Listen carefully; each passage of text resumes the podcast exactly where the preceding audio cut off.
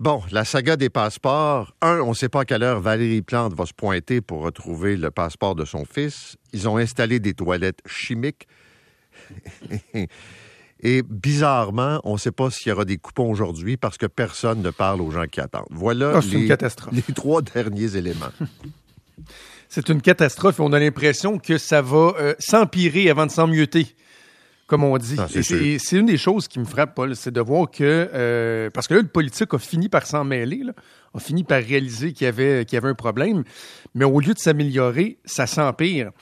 Et tu sais, je, je t'entendais dans ta revue de presse dire il y a des gens qui disent qu'il y a des problèmes pires que ça. Oui, je comprends. Ben oui, Il y a des problèmes que- pires que ça, mais en même temps, si notre gouvernement n'est pas capable de gérer ça, s'il n'est pas capable de régler ça, ça dit quoi sur les enjeux plus complexes, plus lourds? Puis, en même temps, on dit que c'est pas un problème qui est si grave que ça, mais euh, c'est c'est pas... euh, c'est pas insignifiant non plus. Je, je- je le dis en, en souriant. J'ai failli prendre le champ hier en entendant notre collègue Luc Ferrandez dire que c'est un bien de luxe. Oui, oui. Le passeport, euh, c'est un droit. Je te dirais, dans un pays démocratique, d'être capable de sortir, d'entrer, euh, c'est un droit que je, je juge être, être fondamental. Bref, je comprends que c'est pas toute la faute de la ministre. C'est pas elle qui imprime les passeports. Mais c'est parce qu'à un moment donné, encore une fois, et c'est caractéristique de ce gouvernement-là, c'est l'absence totale de leadership qui est. On sent qu'il n'y a pas de direction. On sent pas le sentiment d'urgence. On sent que c'est des lignes qui sont toutes faites. On sent pas que euh, sont réellement euh, concernés, scandalisés. Moi, je voudrais les voir scandalisés. Je voudrais les voir fâchés. Mais c'est pas le cas. C'est- moi, ce qui me frappe, c'est deux, trois choses. La première, c'est une catastrophe annoncée. C'est pas quelque chose de act of God qui arrive de nulle part. On le savait que Exact. ça s'en venait. J'ai demandé hier à Mme Gould depuis quand vous le saviez que les problèmes étaient pour prendre cette ampleur-là? Ben, ça fait plusieurs semaines. Et pendant ce temps-là, on disait aux Canadiens, non, non, non, on va vous livrer ça dans les 40 jours, il n'y a pas de trouble, euh, stressez pas, faites votre demande en mars, vous partez en juin, en juillet, ça va bien aller. Donc, ils se sont mis la tête dans le sable, ou ils se sont fait remplir là, par l'entourage. Ouais. Deuxièmement, le gouvernement canadien n'est pas capable de gérer des rendez-vous. C'est même pas l'émission du passeport, là. ça on peut en discuter jusqu'à demain, là. mais ils sont pas capables à Montréal de gérer des rendez-vous. Il faut que les gens attendent dehors pour obtenir un rendez-vous. On ne parle pas de 3 millions de personnes, là. C'est pas une clinique massive de vaccination. Ils sont pas capables de gérer 500 personnes Ah c'est ça qui est complètement débile. là. Ça fait République de banane. Puis écoute, je te, je te fais une, une petite, co- une petite confidence. J'écoutais un, un Vox Pop à LCN il y a deux jours, puis bon, il y avait des gens en colère. Puis il y a un monsieur qui dit Hey, qui achète des imprimantes puis qui les imprime les passeports. Puis je me dis à moi-même, ouais, c'est un petit peu simpliste comme façon de faire. Là, c'est pas un problème d'imprimante. Là, c'est, c'est tout un système qui est défectueux. Ben, tabarouette, la presse hier matin nous apprenait qu'il y avait effectivement un problème d'imprimante. Oui, oui, oui. ben, Entre, Philippe- autres, entre autres choses, là, Philippe les imprimantes jam. premier matin, qui nous explique que paf. Non, c'est Marie-Claude Barrette qui m'a dit ça quand elle était là, en disant On vient d'apprendre que les imprimantes ne fonctionnent pas. Ah, c'est pathétique. Mais tu comprends, c'est- un symptôme. Puis là, quand je vois la ministre qui dit n'importe quoi, qui, tentait de me dire hier, là, mais là, les gens n'auront plus besoin de faire la queue, ils vont avoir un coupon. Non, madame, vous comprenez pas. Ceux qui vont avoir un coupon vont être remplacés par d'autres qui vont attendre pour avoir un coupon.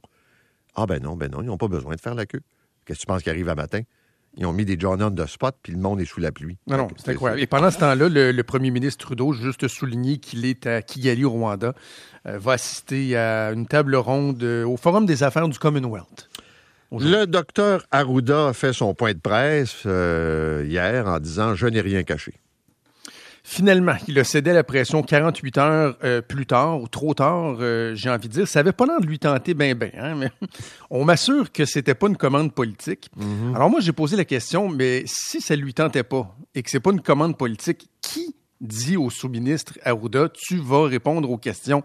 Je me demandais l'ordre, si on veut, elle venait d'où? J'ai pas eu de réponse claire, mais ce qu'on me rappelait et ce que je me suis souvenu, c'est que les gens qui s'occupent des communications du directeur de la santé publique, c'est le ministère de la Santé qui, lui, est très près du, cabinet et, du politique. Donc, encore là, là en termes de, perception, s'il y a des gens qui ont dit, regardez, le- l'eau, en termes de, de gestion d'image, de gestion de crise, il faut sortir, il faut répondre aux questions, c'est la direction des communications du ministère de la Santé. C'est pas la santé publique qui est indépendante à ce niveau-là non plus. Donc, tu sais, encore une fois, ça soulève le, problème de perception du manque d'indépendance entre la santé publique et le politique et le ministère euh, de la Santé. Et hier, le docteur Arruda lui-même a reconnu du bout des lèvres qu'il y avait un problème de, perception. Mais ce que je comprends pas, Paul, c'est que euh, depuis longtemps, on en parle. C'est une des recommandations dans le, rapport de la coroner Jeanne Kamel. Et quand on demande au gouvernement, ben pourquoi vous ne l'avez pas fait? Parce que là, le docteur Boileau, il vient d'être, renommé, il vient, d'être reconfirmé. Ben, ils disent, oh, on n'est pas rendu là. Et Elisabeth Fleury, dans Le Soleil, a posé euh, des questions. Euh, et dans son article ce matin, il y a une conseillère aux communications au cabinet du ministre Dubé qui dit qu'ils sont en train de réfléchir à ça et que les autorités auront l'occasion de se prononcer davantage sur la question lorsque la pandémie sera davantage derrière nous. Là, attends, là, je, pense qu'on pourrait être capable de marcher, marcher la gomme aussi, là. D'agir, de le faire, ça n'a pas été fait. Mais moi, ce que je, pense que pas, là, puis, euh, sérieusement, j'ai écouté le point de presse du Dr Arruda, là, avec tout mon respect pour lui, là, je crois pas tout, ce qu'il me raconte, là, puis euh, je suis bien sceptique. Puis surtout, comment t'expliques à des gens à Rouen-Noranda que les données n'ont pas été cachées, ont été euh, enlevées? D'un document, puis que ça prend trois ans, puis on n'a pas encore le rapport de l'INSPQ. Puis on, toi, tu dis, attends un peu, là, vous découvrez que probablement il y a plus de cancer, il y a plus de maladies pulmonaires, l'espérance de vie est moins forte, puis que les enfants sont plus petits.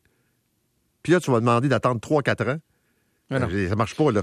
Puis le pouvoir de la compagnie, puis les ministères à vocation économique, tout ça sent pas très bon. Euh, et, plus, plus, plus j'écoute les différents intervenants, j'ai parlé à beaucoup de gens euh, dans les derniers jours là-dessus, plus je prends la mesure d'à quel point l'économie pèse fort dans, dans la balance. Tu sais, les gens disent la fonderie, idéalement, il ne faudrait pas qu'elle soit là, mais ça aurait des impacts économiques trop importants. Euh, il y aurait moyen d'investir au niveau technologique pour réduire les émissions de la, de la compagnie. Mais au niveau économique, ça coûterait trop cher. Est-ce que le gouvernement veut, faire, le faire? Est-ce que la compagnie est prête à participer? Donc, l'économie pèse, pour, euh, beaucoup. Puis je me dis, Paul, on est en 2022. Là. Je comprends qu'il y a des villes, des villages, des régions qui ont été bâties autour de grandes usines polluantes. Mais euh, je pense qu'on doit se poser de sérieuses questions. Est-ce que vraiment en 2022, on peut accepter que la santé d'une population soit compromise parce qu'il y a une usine qui est là puis qui génère de l'activité économique? Euh, la bonne nouvelle, c'est qu'il y a une campagne électorale qui s'en vient. Euh, la députée actuelle, Émilie Lessantérien, fait un solide boulot. Les autres candidats auront, l'occasion de, de, se prononcer. Puis pendant ce temps-là, le ministère de l'Environnement, lui, évalue euh, les critères pour euh, reconduire les autorisations de, la fonderie. Je pense que le timing est bon. C'est une bonne chose qu'on en parle, qu'on en parle beaucoup et qu'on va en parler encore parce qu'il faut penser à la santé de ces gens-là. Bon, il faut fermer les livres parce qu'on s'en va en vacances. Là. Alors, il y aura aujourd'hui étude sur les retombées économiques de ton troisième lien. Oui, écoute, c'est la ville de Lévis qui s'en occupe avec des élus de, la Chaudière-Appalaches qui ont donné un mandat à la firme WSP, donc quand même pas les, derniers venus. J'ai mis la main sur euh, l'étude qui va être présentée euh, ce matin. Essentiellement, ben, c'est juste du positif, là, tu comprendras, mais on va entre autres dire qu'à terme, après la construction du troisième lien, il y aurait une augmentation du PIB de la, la capitale nationale, donc incluant Québec et de la Chaudière-Appalaches, de 630 millions par année sur une base annuelle. Euh, création de 65 000 emplois pendant la, construction, pendant les dix années de, de, de, de, construction, une baisse considérable des temps de déplacement, baisse des GES. Donc, écoute, est-ce que ça va convaincre les sceptiques d'un côté comme de l'autre? Parce qu'il y a les sceptiques qui, qui, veulent rien savoir du troisième lien et il y a les sceptiques qui se demandent si le gouvernement va vraiment euh, aller jusqu'au bout de, l'opération. Je ne sais pas si ça va convaincre les sceptiques, mais en tout cas, ça va faire jaser, ça va donner des, ça va donner des arguments aux gens qui militent en faveur du troisième lien. Bon, il reste quand même un peu de magasinage politique pour des candidatures. Là. Euh, qu'est-ce qui s'en vient, tu penses? Rapidement, tu as vu Karianne Bourassa hier euh, confirmer, la journaliste de TVA qui va être euh, candidate pour la CAQ dans Charlevoix, Côte de Beaupré. Également, j'ai appris que dans les prochains jours, le Parti conservateur du Québec va vouloir faire la démonstration qu'ils sont capables d'aller piger dans l'étal euh, caquiste et libéral, donc ils sont capables d'aller euh, ratisser plus large. Dans Port-Neuf, dans le comté de Port-Neuf, où ils devraient faire quand même bonne figure, c'est Jacinthe Eve Harel qui sera candidate. Elle a été candidate pour la CAQ lors de la dernière élection. Elle a même travaillé dans des cabinets caquistes au début du mandat. Me dit-on. Donc, ils sont bien fiers de cette, prise-là. Et dans Beau-Sud, un des comtés où on voit peut-être les conservateurs gagnants, euh, c'est Jonathan Poulain, un jeune avocat, début trentaine, qui lui a travaillé pour l'ancien ministre libéral Robert Dutil, qui devrait se présenter contre euh, le député caquiste Samuel Poulain. Ça va être une, lutte à surveiller. Et je pensais terminer sur une, rapide histoire de magasinage, parce que je sais que tu aimes ça. J'adore ça. Qui est allé où? Michel Trottier, candidat libéral dans le comté de Sainte-Rose sur, euh, sur la rive nord. Ouais. Euh, lui, c'est un candidat défait à la, à la mairie de Laval. Il se présente donc pour le Parti libéral du Québec. Et là, je me suis laissé dire que il avait songé se présenter pour, euh, pour la CAQ Ah. dans Vimont, dans le comté d'à côté, parce que Sainte-Rose, c'est Christopher Ke- Skeet, le, le, le député euh, et que, bon, il avait, il avait pris sa carte de membre, il avait posé des questions à l'exécutif et tout ça, pour finalement décider de se présenter avec le PLQ. Et écoute, je suis, je suis juste, j'ai vérifié que le principal intéressé, qui m'assure qu'il n'a jamais eu l'intention de se présenter pour la CAQ. Jamais, jamais, jamais, jamais. Mais il reconnaît avoir eu des, des discussions par euh, simple curiosité. Il a même demandé à, recevoir le formulaire de candidature. Mais c'était, par curiosité. C'était, par curiosité. Il n'a jamais eu l'intention de se présenter pour le PLQ. Mais lui, il me dit que, à un certain moment, euh, la CAQ lui aurait dit, écoute, présente-toi pas, mais on va avoir des bons postes dans des cabinets lorsqu'on sera renouvelé. Et euh, écoute, est-ce que c'est ça qui l'a poussé vers le Parti libéral? Non, je ne sais pas, mais il me dit qu'il est, il est très libéral. Moi, je vais téléphoner à François Legault. Il va dire Peux-tu m'envoyer le formulaire de candidature? Mais je te jure, ça m'intéresse pas. Non, non, c'est ça. C'est- aucun Je intérêt. juste comment c'est écrit. C'est ça. Je veux juste voir les questions que vous posez, c'est tout. Voilà. Merci. Hey, bonnes vacances, mon ami. Bon été, on se reparle à Miou. Salut, 7h15. Euh, la 40.